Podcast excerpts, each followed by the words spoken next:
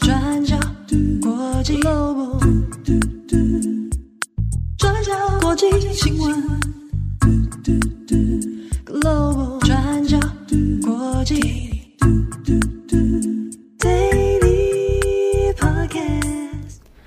Hello，大家好，欢迎收听 UDN Global 转角国际 Daily Podcast 新闻。我是编辑木仪，我是编辑惠仪。今天是二零二三年四月二十四号，星期一。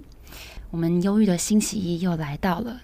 这个今天的 细致呢，又呈现了阴雨绵绵的状态。星期一每天都在跟大家说很忧郁。对。我我发现我们好像每一天都在跟大家说我们很犹豫。不会啦，其实我们偶尔还是会有很正能量的时候。人生嘛，起起伏伏，自己讲。好啦，我们今天呢有两则的国际新闻要跟大家分享。好，我们今天第一则先来关注中国驻法国大使卢沙野。那这位中国使节卢沙野呢，他最近在法国电视台的节目中发表的言论引起很大的争议哦。所以，我们今天要来讲这个事件的本身，那也来补充卢沙野他过去的一些争议事件哦。好，那卢沙野他是现任中国驻法国大使，那从二零一九年七月开始担任这个职务。那过去在二零一七年到二零一九年，他也曾经担任过加拿大的大使，那也曾经是西非国家塞内加尔的中国大使哦。那他在当驻法国大使之后，多次的因为不当言论，因为一些发言哦，而引起了一些争议。那我们先来看这次的事件。卢沙也在四月二十一号上了法国电视台 LCI 的一个访谈，那主要是来谈，主要是来谈这个法国总统马克宏他访问中国，还有中美冲突、俄乌战争，还有台海现状等等的议题哦。那这个节目的主持人是知名的记者，叫做戴鲁斯·罗契宾。那在节目当中，罗契宾就有问卢沙也说，他认不认为克里米亚是属于乌克兰的？那听到这个提问，卢沙也先是笑了一下，然后回答说，不一定，这取决于我们怎么看这件事情。然后他就说，因为其中有着历史的因素，所以并没有这么简单就可以回答这个问题。那接着，罗契宾就接着提醒他说：“根据国际法的角度，克里米亚是属于乌克兰的。”那卢沙也就回应说：“克里米亚过去曾经的确是俄罗斯的一部分，那后来是前苏联领导人赫鲁雪夫送给乌克兰的。”那卢沙野也接着回应罗契宾的话说：“因为现在并没有国际协议具体的认定这些前苏联国家的主权。”所以这些国家在国际法上面并没有实质的地位，直接来质疑这些国家的主权问题。那除了以上的论述之外，他们也有谈到台海的议题。那主持人罗契宾他先是秀出了中国做的对台湾发射炮弹的模拟画面，他就问这个卢沙也说：“这不是一种侵略行为吗？”那卢沙也看到这个画面之后就说。中国才是受到威胁的一方，因为中国在领土上受到台湾还有部分西方国家的势力威胁。那接着在谈到历史问题的时候，像是谈到法国前总统戴高乐，他在一九六四年跟中国建交，但是罗契宾就说毛泽东当时正在屠杀中国人哦。那这个时候卢沙野也表达了强烈的不满，他说这是不实的流言，还批评罗契宾说他没有念过书。好，那想当然尔，这话一出就引起了国际上的批评哦，尤其是被提到的这些波罗的海国家被质疑国家主权，那一定也是啊吞不下去的。所以，首先拉脱维亚、立陶宛还有爱沙尼亚的外交部长就在第一时间都出来谴责了卢沙野。拉脱维亚的外交部长林克维奇斯，他在他的推特上就写说，卢沙野对于国际法还有国家主权的言论是完全不能被接受的。那拉脱维亚也期待中国能够对这个卢沙野的行为做出解释，还有彻底的收回他的表述。那大家知道，中国现在试着在俄罗斯还有乌克兰之间扮演中立的角色，说想要帮忙做调解，当和平的使者。那卢沙野的言论一出之后，立陶宛外交部长兰斯伯吉奇也说，如果还是有人很好奇为什么波罗的海国家没办法信任中国有能力调解俄乌，那来看看这一位中国大使，就可以得到答案。他说，这位中国大使认为克里米亚是俄罗斯的，还说我们国家立陶宛在国际上没有实质的地位。那另外，爱沙尼亚外交部长雷恩萨鲁也批评了卢沙野的发言，说他完全用了错误的方法来解读历史。好，那再来是法国，法国外交部也先是表示，他们对于卢沙野的言论感到很惊讶，也很错愕。那外交部就强调说，国际社会早在一九九一年的时候就已经承认乌克兰的国际地位，那其中包含克里米亚在内，而且这边讲的国际社会也包含中国。所以法国表示会全力的声援所有受影响的盟国。那刚刚提到的波罗的海三国，乌克兰还有法国也都要求中国要做出解释，说明卢沙野的发言是不是代表了中国的立场。那另外，乌克兰总统泽伦斯基办公室的顾问也回应说，从中国自己是一个对过去他们千年历史始终保持着非常谨慎态度的一个国家，但是我们竟然从这个国家的大使口中听到他对克里米亚历史做出这样子的诠释哦，这个泽伦斯基办公室顾问就说非常的荒谬，那他们也觉得这是一个非常奇怪的现象。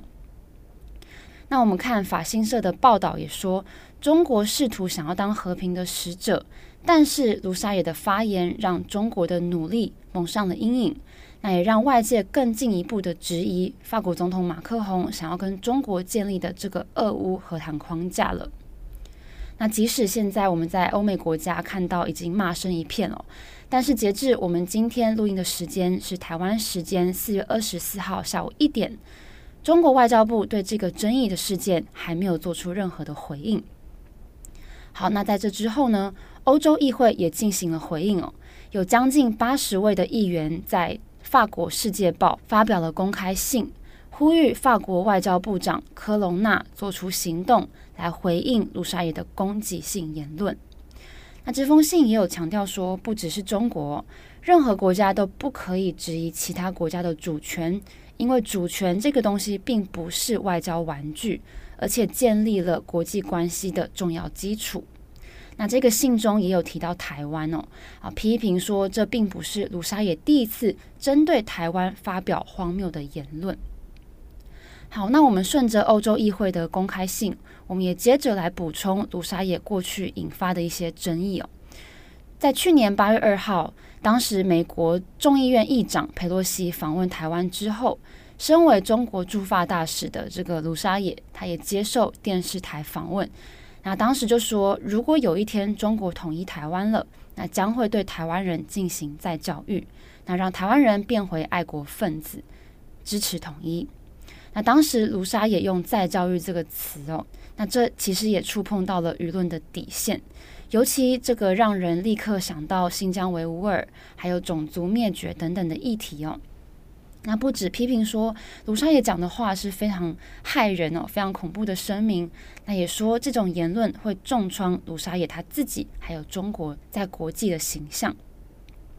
那除此之外，也有一些对法国有台政治人物施压的例子。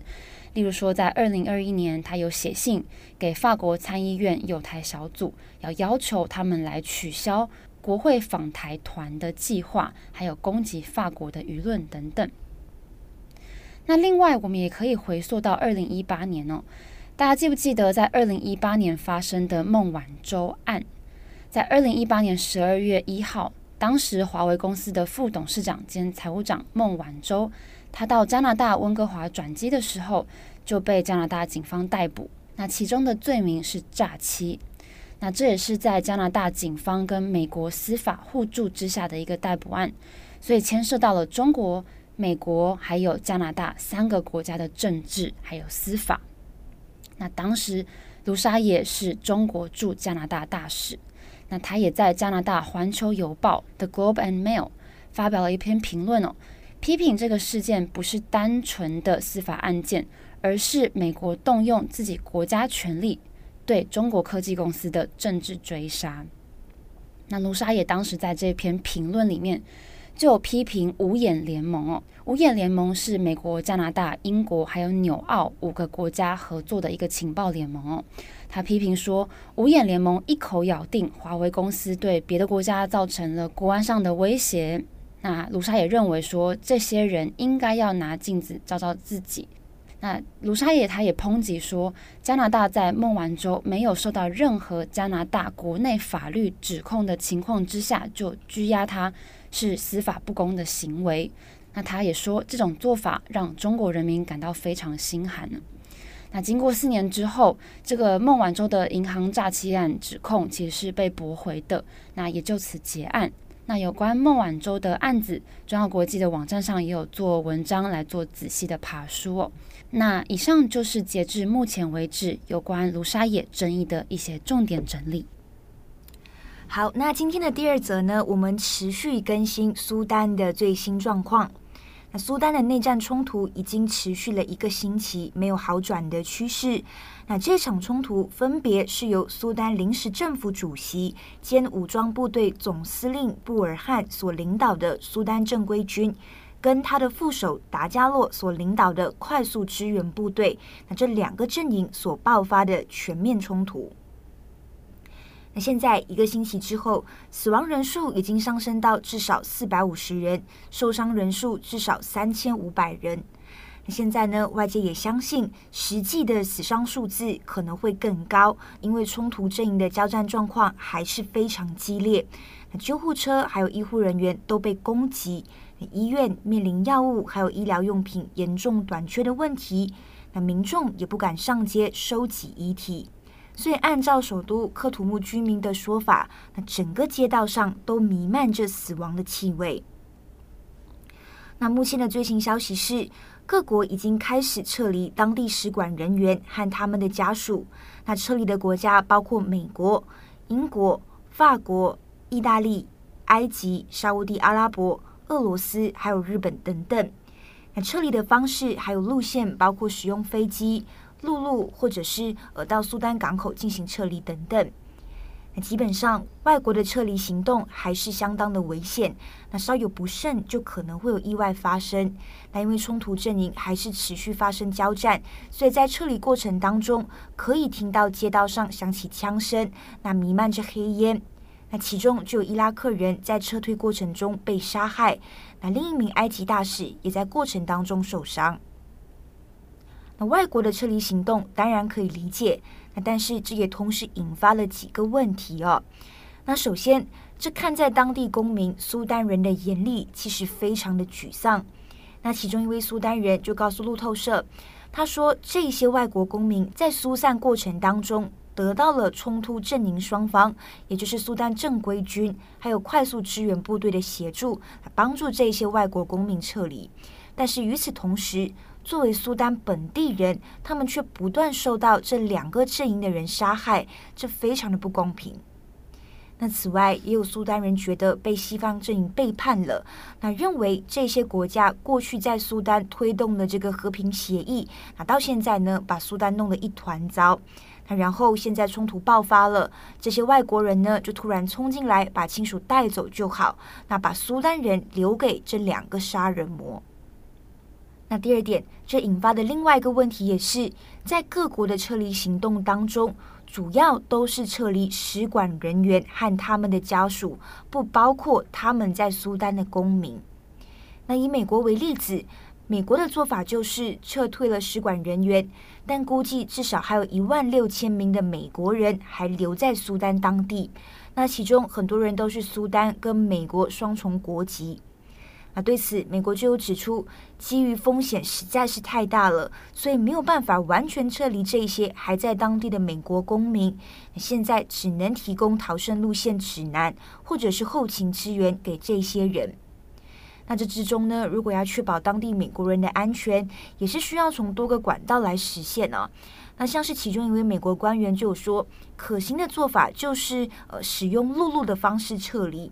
那美国国防部现在也考虑要使用情报、监视或者是侦查的这种方式，来确认这些陆路逃生路线是否违宪。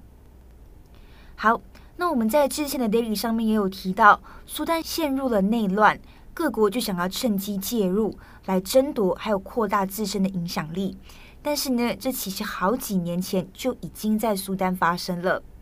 那《纽约时报》就做了一篇报道，谈了这个现象。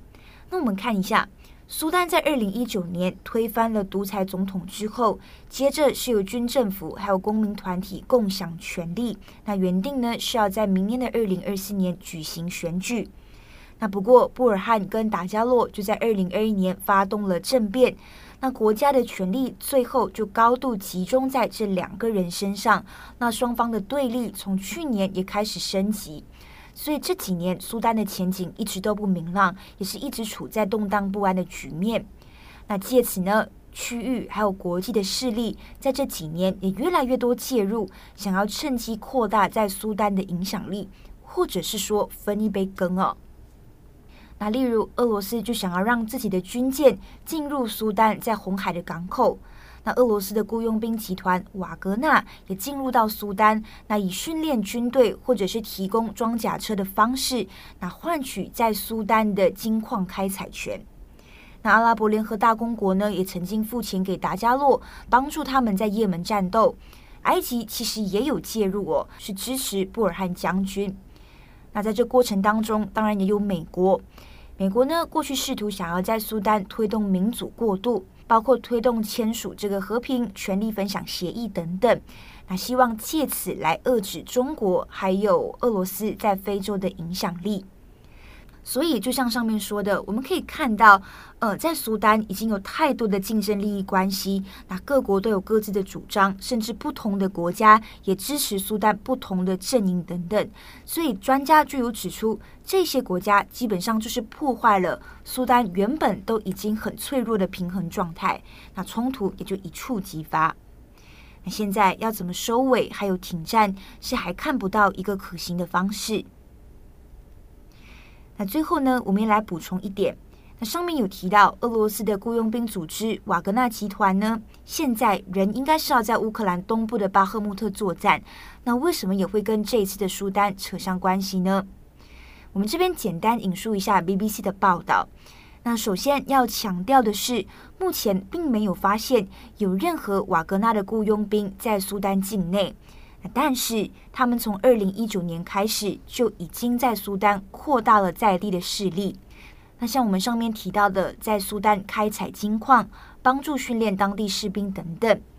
那在这一次爆发的苏丹冲突里面，美国官员也有指出，达加洛所领导的快速支援部队似乎也有从瓦格纳集团那边拿到武器，包括导弹等等。那有关于苏丹更详细的一个状况，以及瓦格纳集团在苏丹的影响力，也欢迎参考我们今天的过去二十四小时。那相关的连结，我们也会放在资讯栏上面。好的，那以上就是今天的两则新闻更新。我们上个礼拜五在 Daily 上有跟大家公布，我们在这周五还有六的晚上会来做一个。分享会，对，我们会来做一个分享会。那我们非常感谢听友们在周末的时候非常踊跃的报名，很快的这个我们的报名就额满了。对，呃，这两场分享会是在二十八号跟二十九号嘛，就像上次跟大家提到的，主要是以编辑木仪跟编辑呃赖云的分享为主。对，很感谢踊跃报名的听友。那这一次如果赶不上的也没关系，我相信今年之后其实还是会有很多的机会可以跟大家见面交流。对，那如果大家在可看的未来之后，就是我们有。机会再见面的话，那也很希望大家，如果平常有什么样的问题，或是对我们有什么样的好奇，欢迎大家都可以私信跟我们说。那这一次如果已经有报名了的听友，那现场如果想问我们任何问题，或者是希望我们在现场可以有一些呃分享的话，也可以提前先把你们的问题呃透过私讯 IG 的方式给我们知道，我们也可以提前就是准备一下，看看以什么方式来跟大家就是分享说明这样。其实有点紧张，但也很期待跟大家见面。对对对，我相信应该会蛮有趣的，蛮期待跟大家见面。嗯。好，那祝福大家有一个美好的一天。我是编辑木仪，我是编辑慧怡，我们明天再见喽，拜拜，拜拜。转角